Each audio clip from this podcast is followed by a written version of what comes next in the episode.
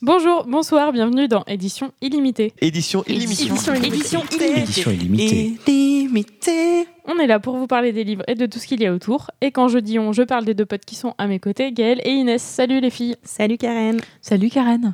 Aujourd'hui, on est là une fois de plus pour répondre à une de vos questions. Et celle de ce soir, c'est Je pense être le prochain Marc Lévy ou la prochaine Marguerite Duras. Comment faire pour que le monde entier puisse enfin lire mon œuvre? Euh, Pour répondre à cette question, on va faire le tour de plusieurs moyens de publication. Et on va commencer par aller frapper à la porte des maisons d'édition. Inès. Oui, qui est un peu la, la manière traditionnelle qu'on a envie euh, tous euh, d'atteindre, hein, évidemment. Euh, alors, il n'y a pas de mode d'emploi et de guide pour bien séduire les comités de lecture. Il n'y a pas du- encore l'édition pour les nuls. Ou du moins, ouais, c'est ça, ou la personne qui va avoir le manuscrit, mais voilà, on- en gros, comment ça se passe? Parce que déjà, c'est intéressant de voir comment ça se passe dans la maison d'édition. Euh, donc, l'auteur ou l'autrice euh, envoie son manuscrit à une maison d'édition, donc par courrier, euh, imprimé et relié. C'est traditionnellement ce qui se fait en littérature, C'est ce qui coûte le plus cher aussi à l'auteur. évidemment, mais c'est un confort de lecture derrière qui n'est pas le même. Clairement. Ou alors par mail. Aujourd'hui, c'est assez courant. Du moins en littérature jeunesse, euh, pratiquement euh, 90%, 95% des choses passent par mail, quoi. Parce que c'est des textes courts, puis que c'est plus facile. euh, Enfin voilà. Ouais, dans la littérature, il y a une tradition de, de l'imprimer, de, du truc sur papier, mais même si vrai. le PDF commence à Mais prendre sa place Après, aussi. euh, euh, ouais, et puis Internet a complètement changé les manières de parler. On s'envoie peu moins de courriers quand même par la poste. Euh, et puis c'est vachement plus cher en effet euh, que euh, par mail. C'est assez facile d'envoyer un manuscrit euh, par mail, quoi. C'est la fameuse adresse mail manuscrit nom de l'édition. Exactement. Ou alors comité-lecture c'est l'un ou l'autre. voilà, souvent c'est ça. Donc on ne sait pas qui lit le manuscrit. C'est assez euh, obscur. On n'a jamais une idée précise. Est-ce que c'est l'éditeur? Est-ce qu'il y a un comité de lecture? Est-ce que Est-ce que c'est un stagiaire? Est-ce que c'est un stagiaire? Ou Parce une que stagiaire. Ça peut arriver que ce soit les stagiaires, ça arrive souvent d'ailleurs. Euh, Il pas de règles. Tout est possible dans les maisons d'édition. Chaque maison d'édition fonctionne à sa manière.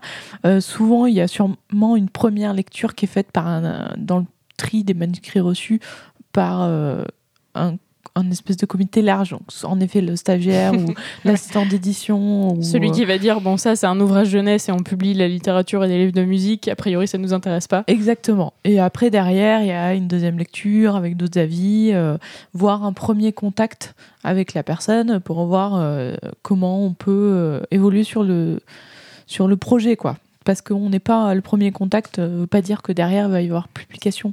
Enfin, Oui. ça peut être. euh, Oui Voilà. oui, il y a- il y, a des maisons qui du coup euh, te répondent, euh, tu peux avoir la réponse euh, officielle de non merci, nous ne sommes pas intéressés par votre manuscrit, blablabla. Et du coup derrière il se passe rien. Mais mais il y en a aussi qui disent bon bah on pourrait être intéressé, mais il va falloir retravailler le texte dans ce sens-là et, et l'améliorer et, et peut-être que si vous faites le travail dans ce sens-là, on pourra le publier. Il y a les deux voies sont possibles. Et dans l'autre cas, donc, une lettre euh, type est envoyée. euh, souvent, c'est une lettre type, c'est très décevant pour euh, l'auteur ou l'autrice qui a mis beaucoup de temps, beaucoup d'espoir, de travail dans son manuscrit. Quand la maison d'édition répond à une lettre hyper impersonnelle, en fait. C'est euh, comme quand tu cherches un taf et que euh, t'as passé du temps sur ta lettre de motif et que Ouais. derrière t'as la même, même mail que tout le monde. Sauf quoi. que t'as pas mis le même temps dans une lettre de motivation que dans un manuscrit. Mais euh, le problème, c'est que une maison d'édition n'a pas le temps de faire des réponses euh, personnalisées. Enfin, clairement, ça prend du temps. Ça veut dire décortiquer euh, le manuscrit et, pourquoi, et expliquer pourquoi euh, ça marche pas. Et en fait, c'est un peu du, pas du temps perdu, mais vraiment, euh, enfin, ils peuvent pas faire ça, quoi. Le- la maison d'édition a absolument pas le temps de développer du pourquoi, du comment. Le, le manuscrit ne rentre pas dans le catalogue. Oui, parce que que ce soit des petites ou des grandes maisons, euh, tout le monde reçoit beaucoup de manuscrits, euh, quoi qu'il en soit. Oui, quoi. ouais, tous les jours, euh, tous les jours, une maison d'édition on reçoit au moins un manuscrit et ça peut aller jusqu'à, C'est les chiffres doigts mouillés, mais on est à peu près là-dessus. Ouais, ça, ça, peut aller jusqu'à une dizaine, vingtaine et puis dans les grandes maisons ça va vachement plus loin euh, par jour, quoi. Donc euh, il faut quand même des gens pour les lire et derrière, c'est- compliqué. Et donc, du coup, répondre, c'est des lettres types souvent. Euh, et euh, si si l'auteur veut récupérer son manuscrit, il faut bien penser à en mettre une- un timbre, quoi. Parce que c'est pareil, une maison d'édition va pas financer le retour de tous les manuscrits arrivés par la poste. Enfin, c'est un budget euh, énorme, quoi. C'est déjà euh, assez chiant de les remettre dans des enveloppes et d'aller les poster et tout. euh, Si en plus il faut affranchir tout ça. Voilà, N'en je, je- c'est pas pour euh, taper sur les auteurs, mais c'est pour montrer que les, les éditeurs sont pas forcément des méchants. Et quand, tu, quand les gens reçoivent des lettres euh, type, ça veut pas dire que leur manuscrit est forcément mauvais. Ça veut souvent dire parce que, parce que ça- déjà ça correspond pas à la maison d'édition ou au catalogue. Alors oui, souvent c'est mauvais, pas bon, mais, euh, mais voilà, ça veut tout et rien dire quoi. Mais c'est vrai qu'on dit que ça varie selon la taille des maisons, le nombre de manuscrits reçus. Mais toi, Inès, tu avais un cas concret pendant ton stage chez POL. Oui, alors moi, c'est vrai que quand j'étais en stage chez POL, le travail des, des stagiaires était un peu de, de faire la gestion du service manuscrit, mais euh, aussi d'observer un peu comment ça se passe, parce que plein de manuscrits arrivaient tous les jours euh, par la poste, ou alors des, des gens qui venaient les déposer, parce que c'est dans le dixième, il y avait un côté, voilà, très... Peut-être qu'ils faisaient une tournée des maisons d'édition pour déposer chaque, dans chaque maison leur manuscrit, peut-être que ça se faisait.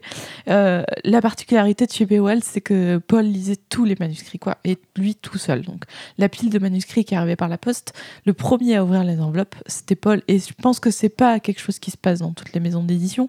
Euh, malheureusement, euh, Paul est décédé en, en janvier dernier, donc je sais pas comment ça se passe aujourd'hui. Euh, mais euh, en tout cas, il lisait tout. Et une fois qu'il avait lu, tous les noms étaient donnés aux stagiaires avec la, lettre à remettre et à renvoyer euh, les, les gens qui avaient mis leur, leur, leur timbre, ou sinon il fallait les ranger donc euh, par ordre alphabétique d'auteur. euh. donc il y avait tout un pan, il y avait de, de bibliothèque avec tous les livres qui étaient publiés, et tout un pan de bibliothèque avec que les manuscrits. euh. Ouais, c'est ouf de quand même tous les garder. Enfin, déjà de tous les lire, c'est fou. Enfin, Mais euh, peut-être pas de A à Z, heureusement. non, parce non, je pense pas, clairement pas, mais euh, ouais. Mais faut quel combien enfer. Et des fois, il faisait des réponses négatives, mais personnalisées, quoi. Parce que euh, pour lui, c'était un auteur qui avait besoin de continuer et d'encourager. C'était vraiment dans cette démarche. je sais pas comment ça se passe aujourd'hui dans la maison de littérature, mais un peu à l'ancienne. euh, Ouais, non, mais c'est ça. de- c'est vraiment ouais, pour, le, pour la beauté de la littérature, quoi. C'est Ouais. d'encourager ceux qui le méritent et, euh, et de, Exactement. de tout un faire vrai pour euh, travail le truc, d'éditeur euh, de petites maisons euh, à l'ancienne, quoi. Il avait classe. vraiment ce, ce truc-là euh, qu'il gardait dans sa maison, quoi. Moi, quand j'ai été stagiaire, du coup, j'ai fait du tri de manuscrits parce que pour le coup, il n'y avait pas un éditeur qui, qui ouvrait lui-même toutes les enveloppes. Et, euh, en vrai, c'était très chiant parce que vraiment, euh, il y avait, je pense, 90% des bouquins qui étaient envoyés qui correspondaient pas du tout à la ligne éditoriale, qui étaient quand même euh, genre roman, poésie et majoritairement des livres de musique. Donc, on est sur un truc quand même assez marqué. Et on avait quand même du fantastique, des livres pour enfants, des trucs très moches et mal formatés, tout ça. Enfin, ça n'a aucun sens. Et puis après, quand tu les gardes quelques mois, donc t'attends de savoir si les gens vont réclamer leur, leur petit manuscrit ou pas. Et bien après, quand t'es stagiaire, et tu les déchires à la main pour les détruire. C'est horrible. j'avais fait, du coup, il fallait faire euh, tri sélectif, donc euh, il y avait des, des reliures en plastique. Je crois que j'ai déjà raconté ça dans un autre épisode. Mais du coup, il fallait enlever les reliures en plastique, les mettre dans la poubelle du plastique et jeter le papier avec les ouais, papiers. c'est ça, exactement. c'était très très chiant à faire. Mais- Du coup, euh, tous ceux qui n'avaient pas de reliure plastique, c'était un plaisir. Et pour pas que ça arrive, tu as des conseils à donner à nos auditeurs qui pensent être le prochain Marc Lévy, justement? Bah, justement, regardez euh, ce que la maison d'édition publie, c'est vraiment le premier truc, c'est que en La effet, la plupart du temps, euh, ça n'a absolument rien à voir au catalogue. Il faut vraiment aller regarder, puis surtout avec Internet aujourd'hui, c'est hyper facile d'avoir accès au catalogue de la maison d'édition. Enfin, C'est du temps gagné en, en plus parce que enfin, tu te fais pas chier à envoyer ton manuscrit à des maisons qui s'y intéresseront ouais, pas du tout. C'est pas de faux espoirs. Enfin, il y a un Ouais, en côté. plus. euh, Parce que du coup, ch- chaque lettre de, de refus reçue, euh, c'est une déception en plus. Donc si tu peux en éviter quelques-unes Ouais. euh, facilement, autant le faire. Quoi. Euh, le mieux, après, c'est d'aller voir en librairie qui, qui se fait, quoi. De savoir, euh, de regarder par rapport à ce que, ce, que la personne a fait comme manuscrit, euh, quelle, est- quelle maison d'édition pourrait correspondre le mieux. Ouais. Euh, aller en librairie, il y a On pas a le cas en ça, librairie euh, des auteurs et autrices qui viennent euh, nous demander euh, chez qui ils devraient euh, postuler euh, comme maison d'édition, euh, envoyer leurs manuscrits, euh, sauf qu'en fait, on n'a jamais lu ce qu'ils ont fait, donc euh, c'est un peu Oui, compliqué mais c'est pas, tellement, c'est pas tellement le côté aller demander au libraire. Je pense que si la personne a écrit quelque chose, il est à même est capable d'aller chercher euh, lui-même dans les rayons pour savoir à quoi ça correspond, quoi. Ouais, c'est pour ça que je dis que là, en fait, on peut pas aider, justement. ouais. Oui. Non, mais c'est pas. Je, Tu je peux- dis tu pas d'aller voir les libraires. Je dis d'aller en librairie. Tu peux leur recommander euh, plusieurs maisons sur un secteur donné, mais, euh, mais sinon, ça- après en littérature, il Oui. y a tellement de maisons avec des sûr. lignes éditoriales euh, tellement différentes que euh, ouais, il faut mettre un peu le nez dans le manuscrit pour les orienter. quoi. Ouais. Et du coup, après, il faudrait éviter les coquilles dans les lettres d'accompagnement. Ça, tout de suite, avec quelque chose avec plein de fautes. Les coquilles, c'est les fautes qui sont laissées. Enfin, voilà, ça, tout de suite, ça fait un peu moins bien. Donc, Oui, autant- impression. tout Autant dans le manuscrit, c'est autorisé. euh, Oui, bien sûr, parce que ça n'a pas été relu, mais franchement, après, dans la lettre d'accompagnement, euh, voilà quoi. Euh, de faire une lettre d'accompagnement, c'est bien, euh, personnalisée, mais pas en faire des tonnes non plus, quoi. Il y en a qui disent euh, J'adore votre catalogue, euh, j'ai remarqué tel livre, tel livre. Après, J'ai pas- toujours rêvé d'être publié chez vous. Ouais, c'est un peu bateau, euh, c'est pas utile en fait. Et expliquer pourquoi le, manuscrit a sa place dans sa maison d'édition, oui, parce que ça veut dire qu'il y a une démarche et un renseignement et que voilà. Mais sinon, c'est pas la peine de mentir et de faire des caisses sur des, des phrases bateau quoi. Enfin, c'est vu 15 000 fois donc euh, Toujours dans le même truc de la lettre de motif. Quand on fait trop, ça se voit. quoi. oui, euh, ouais, ouais, c'est ça quoi. Et euh, sinon, c'est pas la peine d'envoyer euh, son manuscrit à 50 maisons en même temps quoi. C'est pareil, il vaut mieux restreindre et choisir d'envoyer son manuscrit à quelques maisons qui correspondent bien à son projet que de se faire plein d'espoir, voilà. Et d'imprimer son truc en 50 exemplaires et que ça va coûter une blinde. Et c'est pas bon pour l'écologie non plus. Donc euh, il y a un moment où il faut se restreindre. Ouais. Euh, et du coup, est-ce qu'il y a des choses, euh, d'autres choses à ne pas faire? Il y a surtout des choses à ne jamais faire. Il faut ne jamais envoyer un manuscrit par mail en mettant toutes les destinataires pas en copie cachée quoi. C'est juste le truc le plus terrible quoi. C'est-à-dire que toi tu es parmi les 50 maisons d'édition à qui la personne a envoyé son mail et tu vois tout le monde et c'est comme si tu pouvais faire un répondre à tous. Enfin c'est Avec une lettre faussement personnalisée. Exactement. Et là tu fais non mais c'est pas la peine quoi. Enfin, Et si en plus tu rajoutes le deuxième mail, oups, j'avais oublié la pièce jointe. Exactement. ne pas oublier la pièce jointe est est une très bonne chose. Après, ça arrive. Euh, ne pas vanter euh, d'être le nouveau Victor Hugo ou, ou un autre auteur ou autrice du patrimoine littéraire. Voilà, ça fait hyper prétentieux. Ou alors, faut vraiment l'être, mais Non, ça fait trop vu, prétentieux. Tout de suite, tu lis la lettre d'accompagnement en disant ça, ça donne une mauvaise image. Ouais, et en fait, ouais, le texte, plus, euh, tu te dis, mais qui c'est cette personne-là, quoi? Enfin, franchement, euh, voilà. Nous, on l'accepte dans nos questions d'auditeurs, mais c'est tout. hein. Exactement. parce qu'on sait qu'on a des auditeurs talentueux et talentueuses. Après, euh, je dirais en littérature jeunesse, ne pas mettre des illustrations quand on sait pas dessiner. Parce que franchement, on voit de tout, quoi. Enfin, moi, je, je reçois des choses, c'est terrible, quoi. Euh, pareil, sur la même veine, ne pas envoyer des manuscrits de son enfant de 8 ans. Mais il est précoce. Euh, c'est la même chose qu'on entend Ça en librairie, ça souvent, ne marche quoi. jamais. Mais en fait, c'est jamais publiable. Enfin, franchement, c'est juste décevant pour l'enfant et ça, ça, ça sert à rien. Enfin, c'est pas, euh, c'est pas un Mozart de la littérature. Enfin, Sauf si il s'agit de Minou Drouet, qui était une poétesse, qui a été publiée à l'âge d'à peu près 11 ou 12 ans, dont on nous a beaucoup parlé en cours d'édition. ouais, mais bon, c'est Par un euh, Olivier euh, Bessarbanqui, notre prof d'édition. éditorial quand même, Ouais. mais franchement. Mais ça valait le coup d'être mentionné. Et ce sera la seule dans l'histoire. Voilà, et c'est pareil, pas essayer de faire une maquette PDF qui ressemble à un livre final sur Word, ça marche jamais quoi. Ah ouais, il y a les Graphiste trucs des genre les, les mots décalés de ligne en ligne ou euh, les trucs euh, genre des euh, genre les, les poésies là, déjà mises en forme, c'est beaucoup trop de travail en plus et de- souvent la mise en page c'est barré euh, dans le dans la Oui, transformation en pas, PDF quoi. donc y a Non, rien puis, graphiste, c'est un vrai métier, il y a des vrais logiciels de mise en page qui existent. Euh, voilà, et c'est pareil, il vaut mieux choisir une typographie euh, classique que de mettre une, une typo en script tout attaché sur des lignes et des lignes. C'est hyper démodé, c'est illisible. Et enfin, franchement, Vous pouvez réécouter notre premier épisode quoi. sur les, cou- sur les couvertures moches. On a déjà donné quelques lignes à Ouais, éviter. Je suis, un, je suis un peu méchante, mais franchement, je, je vais juste vous lire deux extraits de, de lettres d'accompagnement pour le que- bien de tout le que j'ai reçues pour le bien de tout le monde. C'est des choses à ne pas faire. Donc j'en ai deux. Ça vaut le coup d'être écouté. Euh, donc une euh, pour un texte, je vous lis pas tout parce que ça va être un peu long, mais euh, la personne se décrit comme happy hyperactive, caméléon, touche à tout, boulimique créative, faire de mon métier ma passion, transmettre une émotion et mon maître mot, ma dévotion. Et là, Shakespeare moderne, donc ça non, c'est pas possible, perfectionniste de rime, cultivatrice de vers à thème, vous vous demandez certainement ce que je pourrais bien vous apporter. Pour cela, je vous invite à venir goûter au mélange. Vous prendrez bien encore une Eh, bonne tasse de la thé soirée s'annonce bien. non mais voilà. Euh, c'est ça quoi. Et après ça termine par pour le plaisir des yeux et du palais, ces quelques écrits pleins de jeunesse joints à mon courrier qui parleront bien mieux de moi que moi je ne le fais. Prenez votre temps. Il est Et du toujours palais, bon de laisser un peu. Non, Karen a Il y a un truc pareil, à en fait. manger dans le colis ou...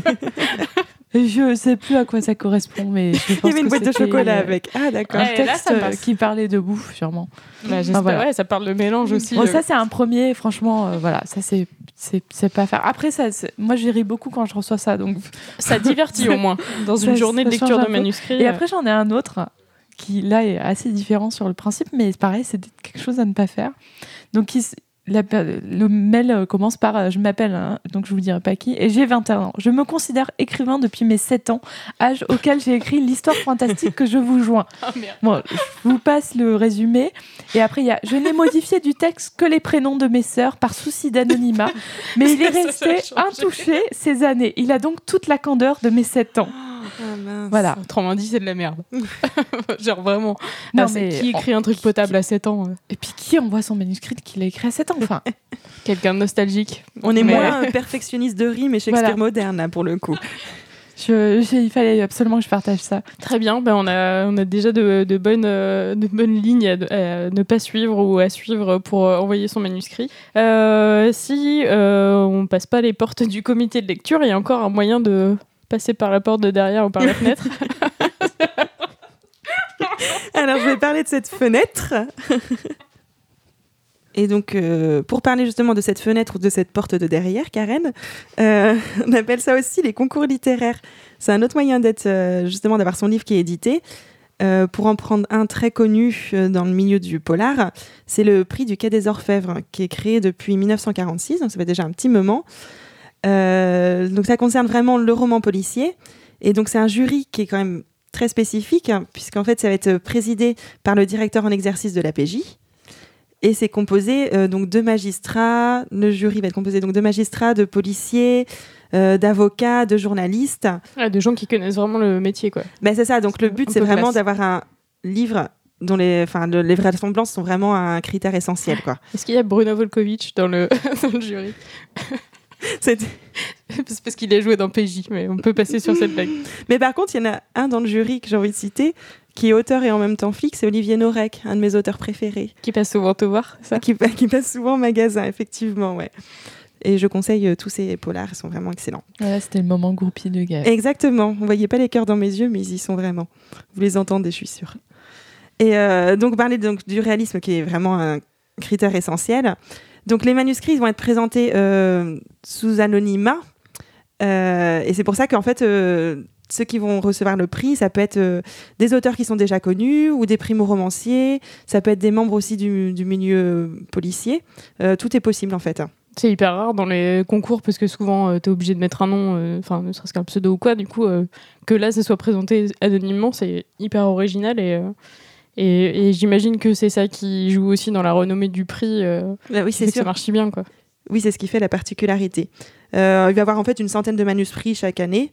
Et euh, donc le gagnant donc, va reporter finalement une petite somme. euh, donc c'est de 777 euros pour être précis. Et mais surtout, en fait, ce qu'il gagne, c'est qu'il va être édité par l'édition Fayard avec un tirage minimum de 50 000 exemplaires. Ouais, avec un super tirage minimum. quoi. Exactement. Et ben en fait, Surtout si c'est un auteur inconnu. Quoi. c'est ça. Ouais, Ouais, c'est- énorme. Et la particularité aussi, c'est qu'il est édité en poche directement. Et Donc c'est- aussi, ouais, c'est ça qui va jouer aussi que ça va se vendre mieux forcément. Et ça se vend, mais euh, effectivement, dans la fin d'année, euh, vu que ça, le prix est décerné en début novembre, ça se vend ben, pour les fêtes de Noël et c'est vraiment le un des numéro un des ventes. Oui, parce qu'il est remis au moment des grands prix littéraires en même Exactement. temps. euh, ouais. Et là, on le sait, le, le nouveau donc, de cette année, c'est le prix 2019. C'est le Cercle des, Impunis, des impunis pardon, de Paul Méraud, qui est justement commissaire de police à Toulouse. Oui, c'est le prix 2019 parce que c'est comme les Miss France et ils les lisent en fin d'année pour l'année d'après.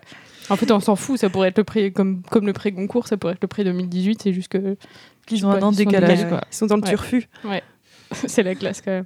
Et il y a une particularité quand même, moi je disais que ça peut être n'importe qui euh, qui pouvait remporter le prix, mais il vérifie quand même si la personne a un casier judiciaire quand c'est... une fois le prix décerné. Euh, du coup, euh, on peut parler d'un. Il y a d'autres choses aussi qui sont en jeunesse, notamment euh, sur ce côté un peu concours. Bah oui, il y a le prix du premier roman Gallimard Jeunesse aussi, qui est en partenariat avec euh, Télérama et RTL. Qui est plus récent, qui date pas de 1946. Non, il date de 2013 celui-ci. Donc là, c'est un prix qui est remis, donc un roman destiné aux enfants et aux ou aux adolescents. Ou à tout le monde, parce qu'on a déjà dit que les romans ados, tout le monde a le droit d'en lire. Oui, tout à fait. Dans un autre épisode. Donc là, c'est pareil, il y aura un comité de lecture avant qui sélectionne. Et là, le jury va être composé donc à la fois de libraires, de blogueurs, d'auteurs euh, et un représentant de chacun des partenaires, euh, Gallimard Jeunesse, Télérama et RTL. Ça fait 11 personnes en tout. Donc les autres années, en fait, euh, la première année, c'était Christelle Dabos qui l'a eu pour euh, La Passe Miroir, dont on a déjà beaucoup parlé, qui est excellent et qu'on conseille à tout le monde. Oui, qui a été publié en Gallimard, en folio junior et en folio. Chez les adultes aussi, voilà. Et euh, l'année d'après, c'était Les mystères de la Rispem de Lucie Pierre Pajot qui a gagné. Donc c'est en 2016. Donc c'est pas un concours qui a lieu tous les ans. Euh, Celui-ci, on sait jamais quand il va avoir lieu parce que c'était 2013, 2016 et après 2018. Donc euh, là, il n'y a pas trop de logique. Ouais, il est encore dans ses premières années, quoi. Ouais, c'est ça. Et cette année, il y a eu environ 900 manuscrits et le prix remis à chaque fois euh, lors du Salon du Livre et de la Presse Jeunesse à Montreuil. Et donc cette année, le prix a été remis à Norman n'a pas de super pouvoir de Kamel Ben Aouda, qui est un roman de science-fiction humoristique. Et il y en a d'autres, euh, Gaël? Oui, on peut en citer euh, un autre. Il y a le concours euh, à la découverte des talents de demain euh, organisé par les éditions Prélude. Alors les éditions Prélude, c'est les- la collection grand format de livres de poche. Alors Je ça n'a pas de sens. Ça n'a On pas de pas sens. essayer de Non. comprendre. Moi, mais, je euh, connaissais pas du tout, comme quoi. on est dans un fonctionnement euh, absurde. Et euh, c'est un, concours en partenariat avec un magazine, donc ça a été Lire euh, la première année, puis Le Point ensuite, et en partenariat avec euh, Kobo, qui est la tablette euh, de la FNAC, donc euh, avec Kobo et FNAC. Euh, donc là, à gagner, ça va être une publication à la fois papier puis, puis numérique. Évidemment, il faut justifier quand même le partenariat avec Évidemment. Kobo, sinon ça n'a pas de sens. Il y a quand même eu euh, 250 manuscrits la première année, et là, pour citer quelques lauréats qu'on ne connaît pas.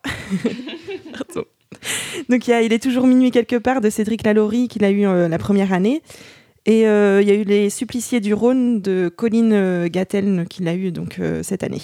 Oui, parce que du coup, ça fait que deux éditions qui font ce concours-là. C'est ça, c'est encore assez récent. Très récent. Mais du coup, à 250 manuscrits en candidature, c'est quand même pas mal pour un concours. Donc, euh, Bah, ça vaut le coup de le tenter. Ouais. Et du coup, il y a aussi plein d'autres concours euh, de nouvelles, concours de poésie. De poésie. Euh, après, euh, dans tous ces concours-là, euh, être gagnant, ça ne veut pas forcément dire qu'on va être publié. Euh, de plus en plus souvent, c'est d'abord une édition numérique parce que du coup, les coûts de fabrication sont faibles et euh, les risques pris par l'éditeur sont moindres et ça leur permet de tâter un peu le terrain et de voir si ça va marcher. Donc, euh, Ou ça peut faut- être dans un journal aussi. ou- Ouais, ouais, voilà, une petite nouvelle ou des poésies, ça peut être euh, publié ailleurs. Quoi. Mais sinon, pour les perdants des concours, il y a d'autres choses qui existent. Il y a des maisons d'édition qui proposent des ateliers d'écriture.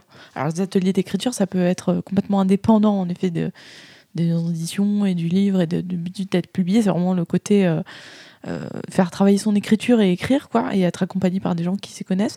Mais en tout cas, il y a l'école des loisirs qui ont ouvert ça euh, il y a peu de temps, donc cet atelier d'écriture. Et du coup, ils, ont, ils sélectionnent 24 manuscrits. Donc ça reste toujours un concours en fait. C'est un espèce de concours parce qu'il y a quand même une sélection et après il y a trois sessions de deux jours euh, dans l'année avec des ateliers avec les auteurs de la maison d'édition. Ouais, quand on parlait du coup euh, dans la première partie d'accompagnement de, de l'auteur, là c'est cool parce que du coup ça va se faire en direct et euh, il y a moyen de travailler. alors en je crois que c'est intéressant. des ateliers où les auteurs derrière parlent eux-mêmes de leur euh, travail que un réel atelier d'écriture. Enfin, j'arrive pas trop. J'ai lu plusieurs choses sur ce- ces retours d'ateliers. Et après, sinon, il y a les ateliers de la NRF, donc par Gallimard, euh, qui existent depuis un peu plus longtemps, depuis 2012. Et là, c'est un auteur euh, qui, présente, qui a une thématique, un auteur de la maison ou, ou pas. Enfin, c'est vraiment, il y a des auteurs qui sont pas des auteurs Gallimard qui euh, animent des ateliers. Et, et là, il y a des. C'est une- un c'est pareil, c'est un programme euh, et inscription sur le site, mais c'est un peu moins concours. euh, c'est un peu plus ouvert. Après, il y a toujours sélection sur, euh, sur texte.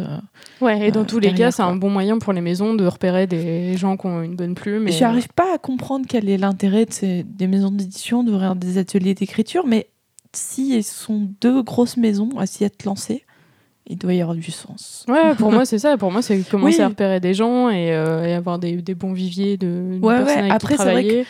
De recevoir une plein bonne de image manuscrits, aussi, on- les maisons reçoivent tout le temps, donc euh, c'est une manière de voir comment les gens évoluent dans l'écriture en étant accompagnés, sûrement. Ouais. ouais. Parce qu'il n'y a pas d'école euh, d'écrivains comme il y a aux États-Unis, où il y a vraiment des universités pour apprendre à devenir Ouais. écrivain. En France, ça n'existe pas. Mm. Donc euh, sûrement qu'il y a du sens par rapport à ça. euh.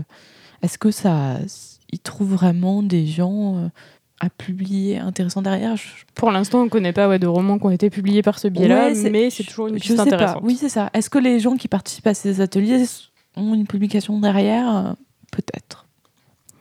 Et donc, si on s'est fait rejeter par toutes les maisons d'édition, on s'est foiré tous les concours, est-ce qu'il y a d'autres solutions, Karen, s'il te plaît? Ou si on a simplement d'autres ambitions, euh, il y a la, la troisième voie, en gros, c'est euh, c'est l'auto-édition sous plusieurs formes. Euh, la première, euh, ben, c'est aussi quelque chose euh, qui est né outre-Atlantique, qui est né au Canada, c'est Wattpad, c'est un réseau d'écriture indépendant. Donc c'est vraiment un, réseau social de, l'écriture, en gros. C'est même un très gros réseau social parce que actuellement, euh, il revendique 40 millions de membres. Et, ça a été créé en 2006, donc sur quelque chose qui a, qui a un peu plus de 10 ans. Et en gros, ça permet euh, à plein de- d'autrices et d'auteurs de, euh, de publier leurs bouquins. Alors le principe, hein, c'est de publier euh, un premier chapitre, et si euh, on est plébiscité par beaucoup de gens et euh, qu'on est liké, partagé et bien commenté, et ben après les autres euh, chapitres sont, euh, sont publiés aussi. Et, euh, et voilà quoi. Et en gros, faut euh, faut publier là-dessus. Aller voir ce que font les autres, échanger avec eux et, euh, et en gros se faire des amis pour être plus populaire sur le réseau et, euh, et que son texte puisse se faire remarquer à un moment. quoi. Ça veut pas dire que le texte est bon. Quoi. Non, voilà, c'est un peu plus sur la, publi- la, la Le- popularité. C'était ça le mot que je cherchais. Mais euh, après, ouais, il y a, il y a quand même une vision. Enfin, c'est un, un peu une plateforme dénigrée par la grande littérature. Enfin, en tout cas, j'ai vu ça dans un article d'un grand magazine français qui, euh, qui se fout pas mal du truc parce que. euh, parce c'est vrai que la communauté sur Wattpad, eh ben, euh, c'est en majorité des personnes entre euh, 18 et 25 ans, quasiment trois quarts de femmes, et, et ben forcément, ça, forcément ça, ça fait de la moins bonne littérature. Donc, donc on dit que c'est des trucs d'ado et que ça se veut juste cool et que c'est pas sérieux, pas assez littéraire, qu'il il y a trop de fautes dans les textes et tout ça. C'est hyper dénigré, alors que euh, ben, enfin, ça reste une forme de culture, une forme de, de littérature et il en faut pour tout le monde. Quoi. Donc, euh, Alors qu'il y a beaucoup de membres quand même. Donc, Ouais, c'est ça, c'est qu'il y a du monde, ça. donc c'est qu'il y a un public en vrai, donc euh, c'est un, c'est un peu moche de, euh, de, de chier sur toutes ces personnes, quoi. Et euh, cette plateforme, elle est connue euh, principalement parce qu'elle a fait émerger Anna Todd, qui est l'autrice de After. After, qui est le 50 nuances degrés pour les ados. Exactement. Donc euh, Pour bon, résumer. voilà, on en pense ce qu'on veut, mais n'empêche que ça a été un gros gros euh, succès de, lib- de librairie. Et euh, Anna Todd, maintenant, c'est vraiment euh, la figure de proue de, de Wattpad euh, qui leur permet de se vendre en disant euh, on fait émerger des super auteurs, donc euh, publiez chez nous. quoi. Euh, récemment, il y a eu euh, Follow Me Back, un, un autre roman euh, Davy Geiger, qui a été publié aussi euh, et qui est euh, sur une espèce d'intrigue autour de Twitter et de personnes qui se suivent. et, un truc un petit peu sombre de ce que j'ai compris et euh, qui, qui marche pas mal. Donc en gros, ça c'est plutôt une, une plateforme de publication plutôt qu'auto-édition. Mais euh, il y a une possibilité de monétiser ces publications, euh, soit en mettant de la pub du coup dans chacun des chapitres. Il y a possibilité aussi de faire du, ce qu'on appelle du brand content, c'est-à-dire d'écrire des histoires autour de marques pour les mettre en valeur. Et euh, bon, il y a quand même, du coup, on l'a dit avec Anatode, des personnes qui se font publier et qui se font repérer par ce biais-là. Euh, D'ailleurs, il y a Hachette Roman qui a signé un partenariat avec Wattpad pour, euh, pour publier euh, en Europe des, des textes qui, seraient, qui auraient été publiés par ce biais. Euh, ça concerne aussi bien des textes en français, anglais, espagnol que, que d'autres langues. Quoi. Donc, je connais pas exactement les termes de ce partenariat, mais il y a Hachette derrière, donc ça veut dire quand même qu'ils ont repéré que c'était un bon filon et qu'il y avait quelque chose à faire avec cette plateforme-là. Oui, parce qu'il y a du public hein, dans les romans ados. À chaque fois, on le voit en magasin, euh, la clientèle qui viennent euh, prendre le livre de la nouvelle personne connue par Wattpad. euh, Ouais. Voilà. Ouais, Wattpad, c'est quand même un nom qu'on entend de plus en plus. Et, euh, et en plus, il n'y a pas que du roman ado ou des fanfictions, il y a aussi des, des thrillers et, et de, de la littérature plus classique et de la poésie. Donc, donc c'est quand même intéressant de voir ce qui, ce qui est publié via Wattpad. Euh, après, si on veut vraiment parler d'auto-édition, il y a encore beaucoup, beaucoup d'autres plateformes.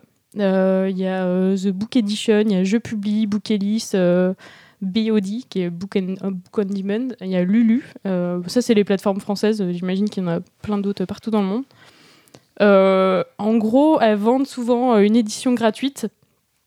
Mais en fait, il faut quand même payer derrière si tu veux une édition en papier. Et, euh, et si tu vends que en numérique, et ben, tu touches pas à 100% des droits ma- ma- malgré ce qu'ils disent sur le site. Euh, du coup, j'ai étudié quelques, euh, quelques offres un peu plus en détail. En gros, il y, a- aussi Librinova et Publishroom. Alors, en gros, alors eux, ils s'annoncent pas comme gratuits, mais il faut payer de base genre 50 ou 75 euros pour la fabrication d'un format numérique. En gros, ça, ça inclut la conversion de son texte en format Word, euh, en format ePub et euh, Mobi et euh, tous les autres formats qui seront lisibles par les, par lectrices numériques. Diffusion pendant un an, donc ça veut dire que en gros ils mettent, ce livre numérique là disponible sur plusieurs plateformes, soit leur librairie à eux, soit un petit réseau affilié, un truc comme ça. Et après, si, s'il y a des ventes supérieures à 1000 exemplaires, la diffusion est prolongée un peu plus longtemps. Et la particularité sur Librinova, c'est que euh, si on vend plus de 1000 exemplaires, alors avant on nous vendait, on nous disait genre c'était 100% des revenus nets euh, qui nous revenaient, et là on passe à 90%, mais il y a du coup les 10% reviennent à Librinova, qui fait un espèce de service d'argent littéraire. On sait pas trop ce qu'ils font en plus, mais euh, ça, C'est ça c'est revient. très obscur. en Ouais, fait, ouais, ouais. Non, mais déjà, le, mais- le chiffre 100% est hyper, euh, hyper trompeur parce que, euh, parce que vraiment, il y a plusieurs sites où c'est affiché euh, 100% des droits d'auteur. Alors, euh, enfin, je pense que un auteur classique qui lit ça, il se dit, ouais, genre, c'est quasiment impossible quand tu vois un bouquin euh, vendu à 20 euros en librairie. Tu te dis, euh, je touche 100% là-dessus, enfin, c'est pas logique et pas possible. Là, du coup, si on lit dans les détails, euh, c'est, il parle de 100% en fait de revenus nets. Donc là-dessus, on enlève les 30, 30 ou 40% de remise euh, pris par le libraire, que ce soit du numérique ou du papier. Euh, les éventuels 10% euh, pris par, euh, par l'éditeur, l'auto-éditeur, on va dire. Et au final, du coup, on touche euh, 45% du prix de vente. Sachant que là-dessus, on te conseille de mettre un prix de vente assez bas, des fois en dessous 1 euro ou euh, maximum 6-7 euros. Donc au final, c'est pas non plus des trucs qu'on va gagner beaucoup. Mais 45%, ça peut paraître énorme par rapport à un auteur classique qui touche euh, Oui, c'est, 10% ça reste énorme. dans une maison d'édition et encore 10% c'est un bon pourcentage. Mais c'est c'est surtout que ces plateformes-là et ces marques d'édition, elles sont pas du tout bien diffusées. euh. Oui, c'est ça, c'est que du coup, c'est 45%, mais sur des chiffres de vente qui vont, dans la majorité des cas, être vachement moindres par rapport à une maison Ouais, d'édition qui va faire le taf de euh, distribution, diffusion, promotion du bouquin et tout ça. Euh, et du coup, tous ces, toutes ces choses-là, d'ailleurs, c'est des options qui sont payantes sur ce genre de site. Euh, même en option, on a le suivi des ventes. Donc, si tu veux avoir tous les mois les chiffres des ventes de tes bouquins, Tu que payes une option. Ah non. si tu veux modifier au, cours de, au cours de la première année de diffusion le prix, il faut payer une option aussi. Si tu veux une diffusion plus large, euh, par exemple sur, euh, sur vraiment un réseau de 5000 librairies numériques, c'est une option encore en plus. Euh, si tu veux que ton bouquin soit sur Amazon et la Fnac, c'est la même chose. Tu peux avoir une option de diffusion. Alors, euh, il y a une, offre, par exemple, euh, pour envoyer un communiqué de presse à 10 blogueurs influents. C'est pareil, ça reste hyper flou. Euh, on ne sait pas, on sait pas quelle est l'influence de ces blogueurs, euh, qui ils sont et tout ça. Euh, et si on veut des conseils d'amélioration, il faut payer aussi. Et en gros, on est parti de notre tarif à 50-75 euros. Et si on veut euh, toutes ces options, eh ben, on arrive facilement à, plus de 1000 euros. Donc, euh, faut derrière être sûr de pouvoir rentabiliser ce chiffre-là parce que ça commence à peser pas mal euh, pour un bouquin qu'on veut juste voir publier. Quoi. Euh, le point positif, c'est qu'on conserve les droits d'exploitation. Donc, euh, si, euh, s'ils veulent faire quelque chose d'autre de ce bouquin, eh ben, euh, eh ben, il, doit, faut renégocier les droits. Donc, c'est un, un petit avantage par rapport à ça. Il y a une autre plateforme qui s'appelle Fixia, qui, elle, a été créée, adossée à la maison d'édition papier qui s'appelle Hugo et compagnie, qui fait beaucoup de de adult- romance. Ouais, romance en grande partie. Euh, eux, ils ont un fonctionnement un peu, un peu particulier. Ils proposent aussi des concours, comme on a parlé juste avant. Et en gros, ça fonctionne que comme ça. Il y a des concours thématiques à peu près tous les mois. Ils annoncent un thème. Euh, on soumet un premier chapitre. Si le premier chapitre est plébiscité par euh, pas mal de lecteurs, on a le droit de publier le deuxième, et etc. jusqu'à la fin du concours. À la fin du concours, il y a un texte qui est choisi. Alors, il y a un texte qui est choisi pour être publié, un texte qui est choisi pour être un coup de cœur, dont peut-être ils feront quelque chose. Mais alors je voudrais pas être trop, euh, trop ce truc-là, mais euh, quand même faire attention là-dessus parce que dès que le texte est soumis pour un concours, et ben en fait, c'est la propriété de la plateforme. Donc ça veut dire que ce texte-là, on ne peut pas le proposer à d'autres maisons d'édition. On ne peut pas euh, le faire éditer euh, soi-même ailleurs, on ne peut pas le publier en son propre nom, enfin bref. Ça leur fait une bonne grosse banque de, te- de textes à publier, euh, mais en tant qu'auteur, ça prive de pas mal de droits sur son bouquin quand même. Sachant que ce, texte, euh, peut-être qu'ils en feront absolument rien parce qu'il n'ira pas plus loin dans le concours. Donc, il donc faut faire attention avec ce genre de, plateforme. Et du coup, ces textes-là, si euh, ils sont pas sélectionnés euh, euh, au terme du concours, il y a quand même un service payant euh, qui est un peu le même euh, que ce que j'ai évoqué juste avant, euh, d'auto-édition. Euh, et ce service d'auto-édition est payant, mais il est de moins en moins cher si, euh, en fonction du nombre de likes que vous Ah, t'as avez une espèce de solde selon. euh, Exactement. Donc euh, c'est super cool si tu as eu plus de 50 000 likes parce que tu payes qu'un euro pour avoir ton format numérique. Par contre, euh, si t'en as eu que 100, euh, entre 100 et 500, tu payes 99 euros. Attends, c'est énorme, 50 000 likes pour un texte Pour quelqu'un qui est a priori absolument pas connu et que, euh, qui a juste publié sur un une plateforme comme ça. inconnue qui s'appelle. euh, Exactement. Et en plus, même si tu payes ces 99 euros, derrière, tu dois quand même faire ta couverture toi-même. Euh, euh, Ah oui. Ton texte n'est pas corrigé, tout ça. Euh, J'ai pu voir sur, euh, sur leur- la page d'accueil de leur site qu'il y a certains bouquins mis en avant qui sont. donc, tu as la couverture du livre et en dessous, tu as nom de l'auteur et le titre du livre. Nom de l'auteur, c'est vraiment le. C'est vraiment écrit nom pas de l'auteur. Oui. Genre vraiment, il y a un problème où le titre est remplacé par tome 1. Et tu vois sur la couverture qu'il y a un vrai titre, mais bref, il n'y a, pas de- y a pas de relecture du texte, pas de relecture des méta. Enfin, les bouquins sont balancés comme ça. Il y a, il y a vraiment aucun travail éditorial, quoi. C'est une, on est doit pas y avoir beaucoup de quoi. personnes qui travaillent euh, pour cette boîte. Quoi. Il y a du monde quand même, euh, une petite équipe de 8 personnes. donc, Ah ouais, euh, quand bref, même. Je veux pas trop les dénigrer, parce qu'on sait jamais où l'avenir peut nous porter, mais, je pense qu'il y aura des choses à, à revoir. Quoi.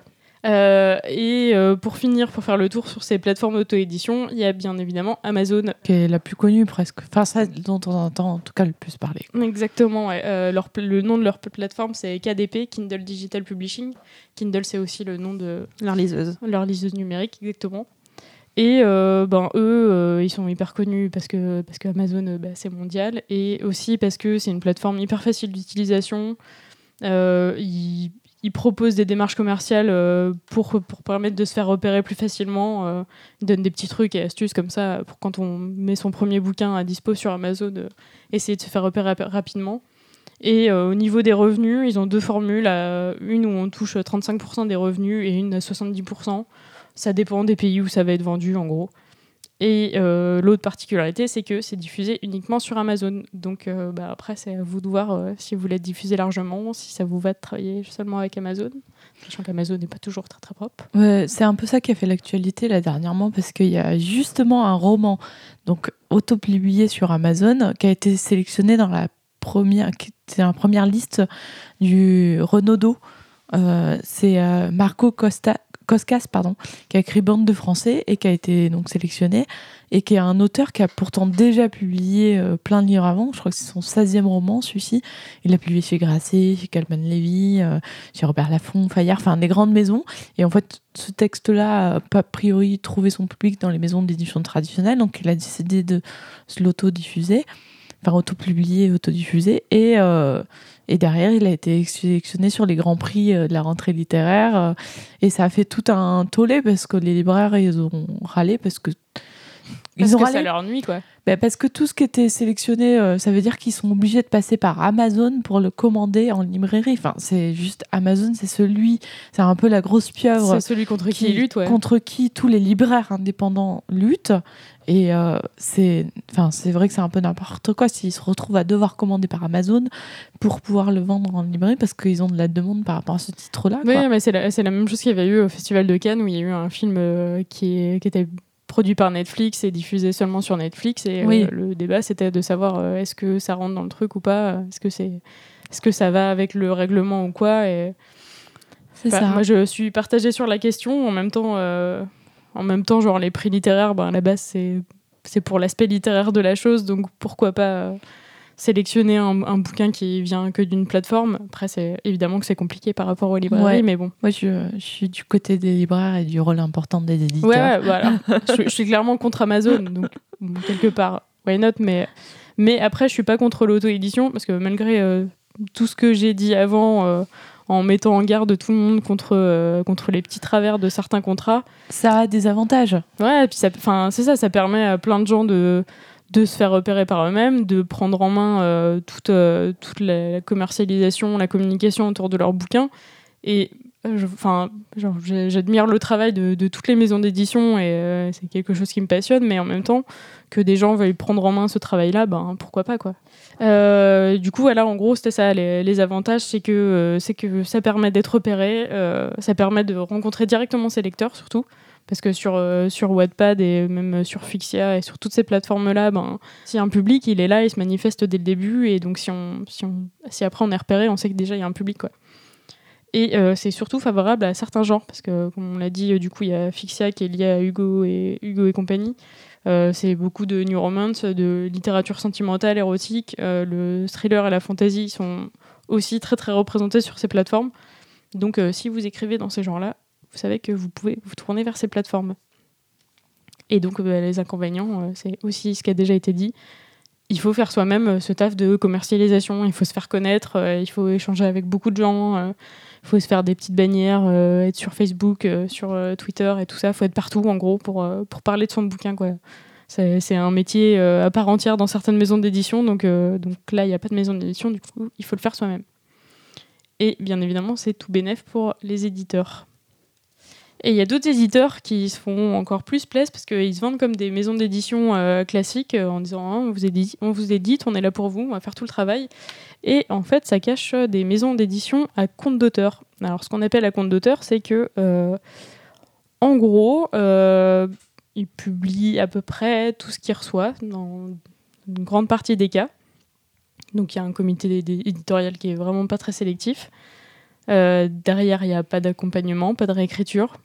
Normalement, il y a une petite phase de correction quand même pour histoire de sortir un truc propre. Mais euh, Histoire de dire qu'ils ont son, son- Ouais, qu'ils ont mis un peu les mains dedans et qu'ils l'ont lu, quoi. Mais derrière, euh, ils vous sortent un format numérique et, euh, et un format papier, sauf que c'est de l'édition à la demande, donc ça, ils impriment le bouquin que quand c'est nécessaire et que c'est demandé. Et il faut que ça soit demandé ben, soit par vous, euh, l'auteur ou l'autrice. Donc euh, vous allez payer vos livres pour après les revendre. Vous les payez moins cher que ce qui vont être vendus, mais quand même il faut investir.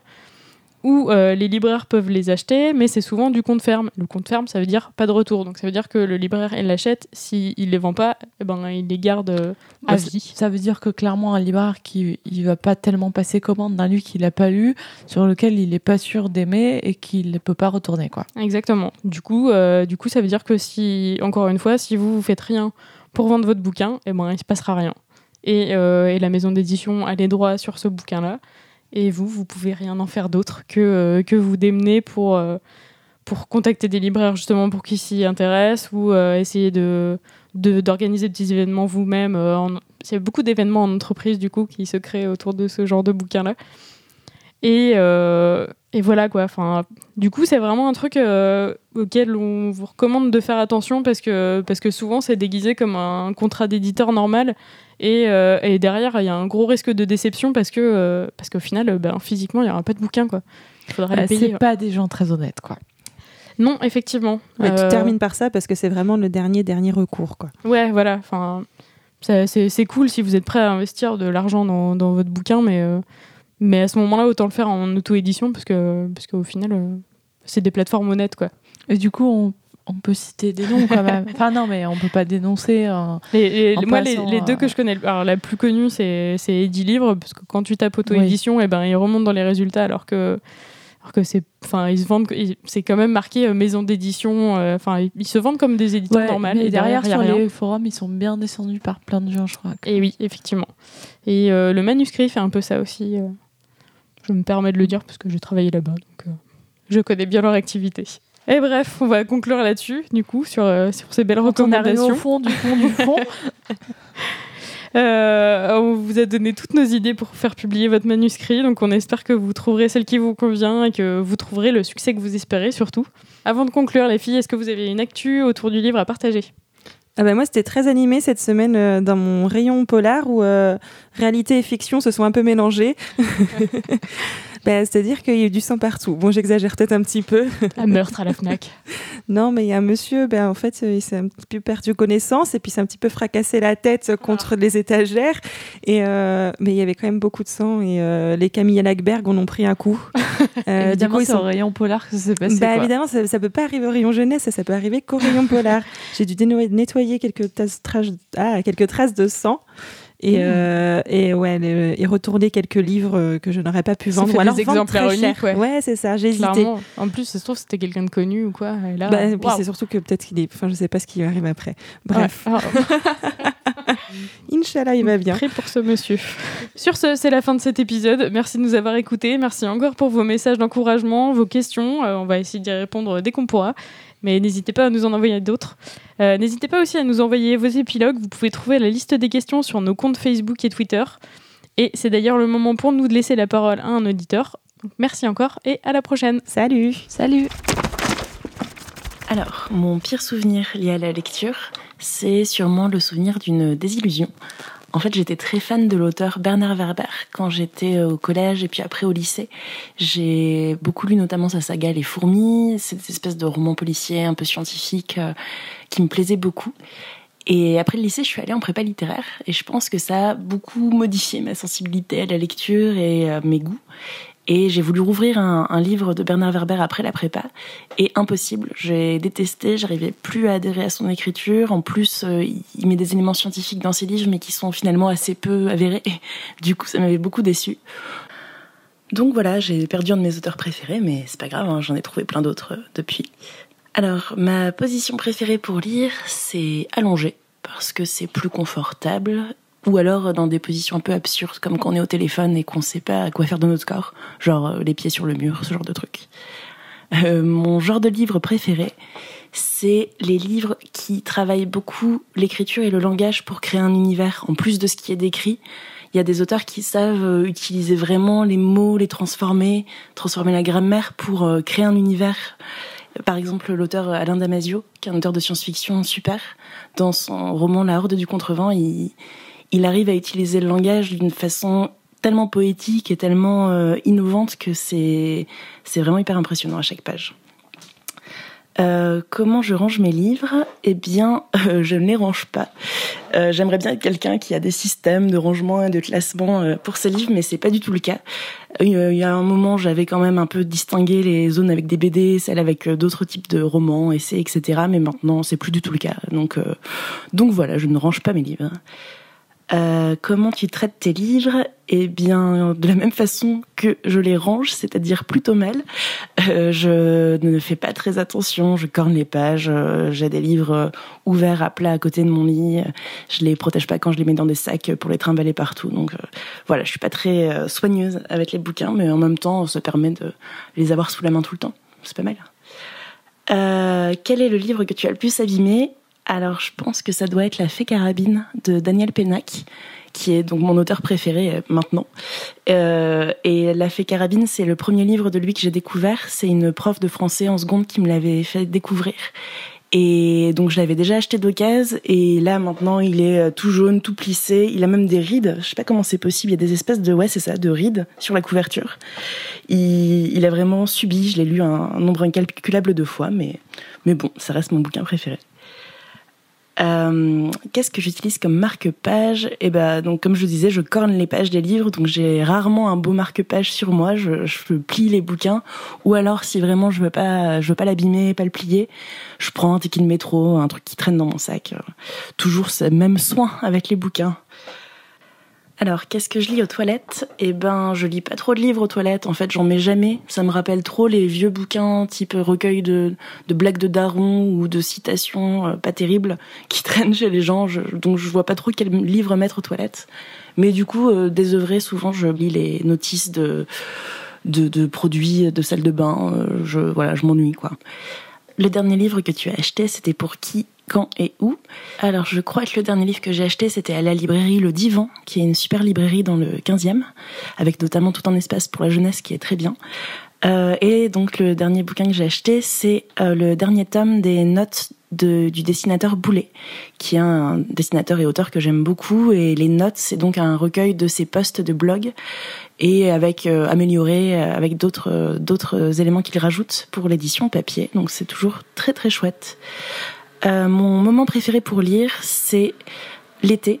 Euh, quand on a quand on a plein de temps pour lire peut-être euh, quand on peut vraiment se plonger dans un bouquin sans être dérangé pendant des heures c'est c'est vraiment le moment que je préfère et si j'étais un livre je serais je pense que je serais le livre Yes Please de Amy Poehler qui est une comédienne américaine en fait c'est son autobiographie et euh, en fait, ouais, je c'est pas forcément le livre que je suis, mais c'est le livre que j'aimerais être. C'est une personne qui est hyper euh, enthousiasmante, inspirante. Euh, elle a notamment euh, travaillé dans l'émission Parks and Recreation et au Saturday Night Live. Et elle donne plein de conseils que j'aimerais bien suivre dans ma vie au quotidien. Donc voilà, je vous le recommande grandement. Euh, voilà, pour conclure, je m'appelle Anaïs, j'ai 25 ans et je suis euh, bah, une. Qu'est-ce que je suis? Une mordue de lecture, une fanat de bouquins, quoi. voilà, c'était édition illimitée.